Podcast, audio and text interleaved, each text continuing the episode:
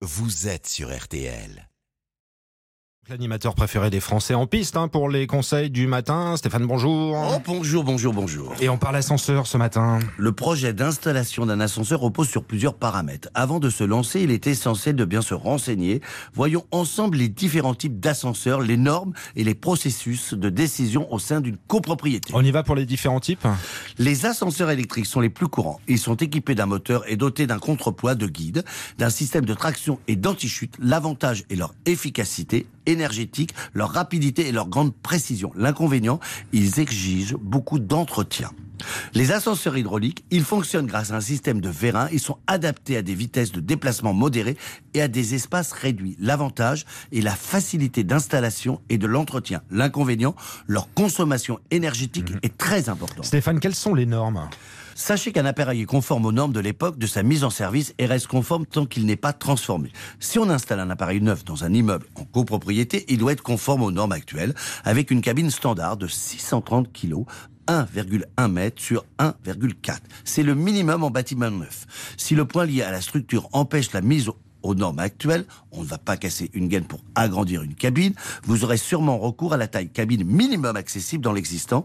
Elle est de 450 kg, soit 1,1 pour 1,3 mètres. C'est le minimum en bâtiment existant. Elle est encore relativement accessible aux personnes en fauteuil roulant. L'espace minimum de votre escalier, si vous le souhaitez, faire installer un ascenseur doit être, attention, de 1,9 sur 1,7.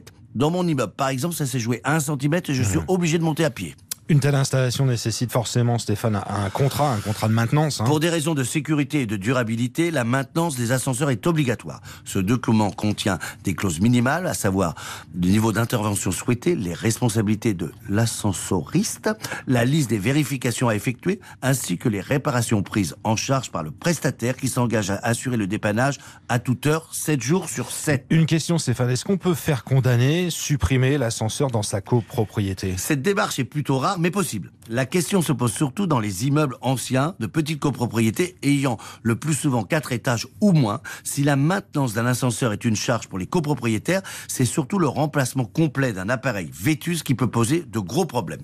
Il faut compter au minimum 20 000 euros 4 places pour 4 étages. Et dans ce cas d'un immeuble ancien, il peut avoir assez vite des frais de maçonnerie et d'implantation supplémentaires. Si les copropriétaires jugent l'installation d'un nouvel équipement trop onéreux, ils peuvent porter la question de la suppression de l'ancien à l'ordre du jour de l'Assemblée générale. Et pour toutes ces questions, Stéphane, c'est quoi le processus de décision en copropriété? L'ascenseur constitue un équipement collectif pour des travaux d'entretien, de remplacement ou de modernisation. La majorité simple suffit. L'Assemblée générale prend en considération la majorité des voix présentes ou représentées.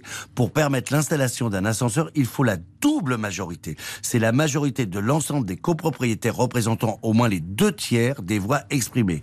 Une double majorité doit être obtenue lors de l'Assemblée générale. Pour la suppression d'un ascenseur, il est nécessaire que le vote soit obtenu à l'unanimité.